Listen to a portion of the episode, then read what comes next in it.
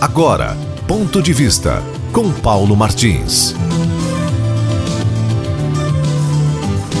Informei aos telespectadores do ponto de vista da televisão Tarobá que o Grêmio Futebol Porto Alegrense estava deixando, como aliás está, não estava, mas quando eu informei estava deixando Porto Alegre, estava deixando Rio Grande do Sul para se sediar em Santa Catarina, porque há restrições em relação ao Rio Grande do Sul para uma atividade esportiva, em Santa Catarina não.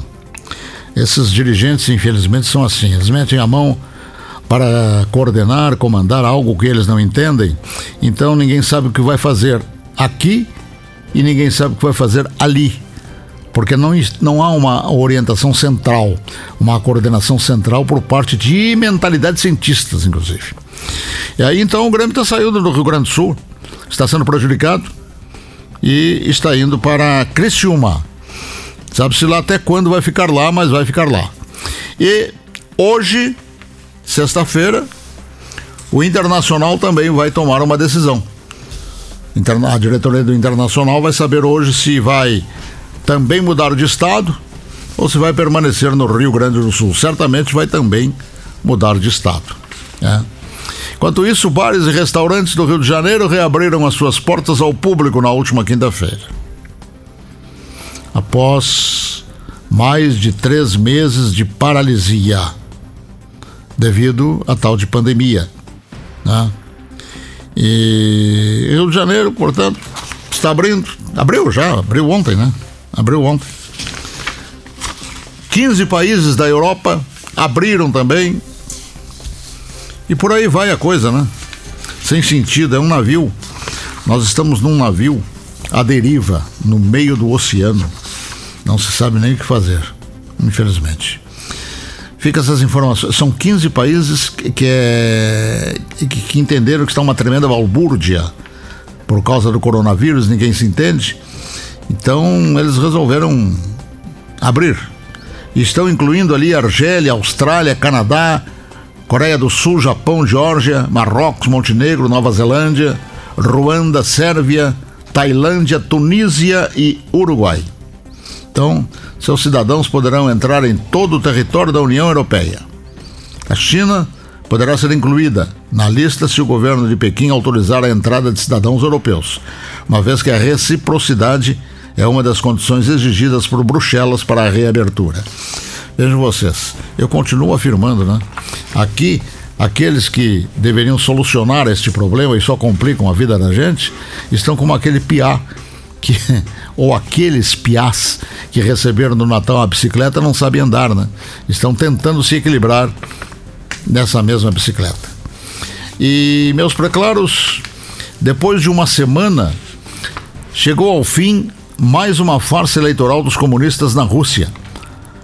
Vladimir Putin pega carona em mais 15 anos no poder, vejam vocês. Vai até 2036. Oposição por lá grita, berra, rosna, propaga ter sido mais uma grande mentira o processo eleitoral fraudulento da Rússia, mas não vai adiantar nada. As pedras foram lançadas. O jogo da comunistada por lá é esse. E a esquerda no resto do mundo vai se manter quieta, sem latir, como quando se inclina para atacar Donald Trump nos Estados Unidos, a bordo de seus amplamente divulgados cinismos e hipocrisias da esquerda, claro. Quanto a nós aqui no Brasil, nesta ditadura disfarçada, vamos esperar mais um pouquinho para acionarmos as urnas, pois o nosso grande circo político chamado de Congresso Nacional empurrou para uns dias mais na frente a data das próximas eleições. Eleições que começaram suspeitas a partir das urnas eletrônicas e vão continuar suspeitas enquanto provas de voto impresso não forem admitidas nessas urnas, que não nos merece confiança. Sabe-se lá se realmente nas urnas eletrônicas brasileiras quem ganha realmente se ganhou. Ponto de vista com Paulo Martins.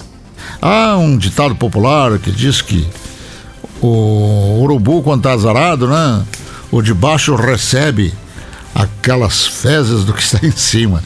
E o símbolo do Flamengo é o urubu. Né? E mas o urubu não fez em cima de outro urubu, fez em cima da Globo.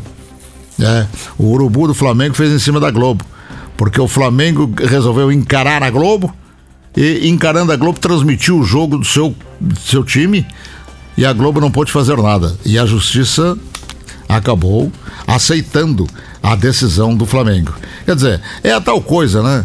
A Globo já não consegue mamar mais porque o Bolsonaro cortou as tetas onde ela mamava.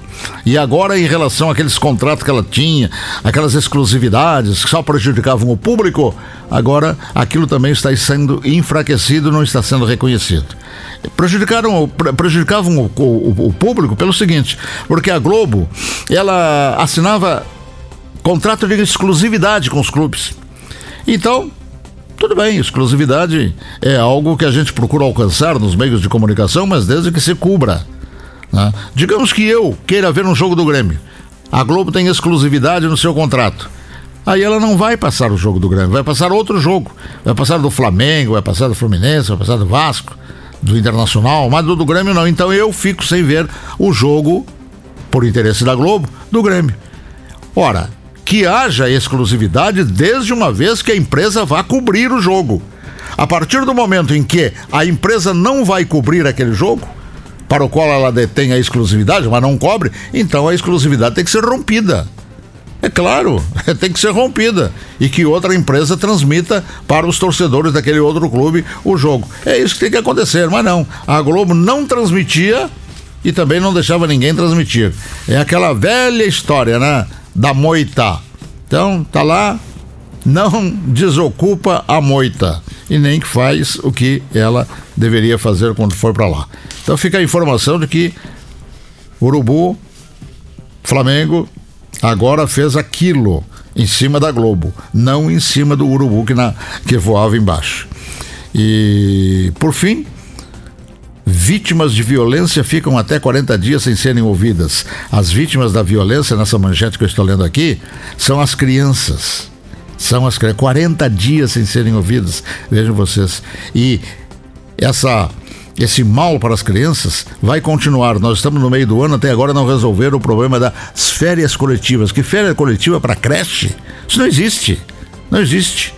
Então, mal atendimento, infelizmente, mal atendimento é a tônica do que chamam de CMEs, que nada mais é do que creches.